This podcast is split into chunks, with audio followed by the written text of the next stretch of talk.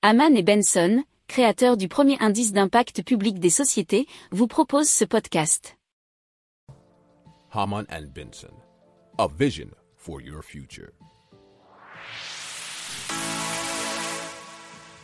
Le journal des stratèges. Elle est toujours l'inflation malheureusement, et cette fois-ci ce sont des paroles de Michel-Édouard Leclerc qui ont été reprises par BFM TV et qui reconnaît que le prix de certains produits ont déjà augmenté en rayon. Le prix des pâtes, notamment, c'est plus 20%. Le prix des huiles alimentaires, c'est plus 8%. Il nous informe que l'année prochaine, ça risque de flamber et il ajoute que les politiques doivent bah, les entendre puisqu'ils vont aller à la présidentielle avec une inflation à 4% minimum.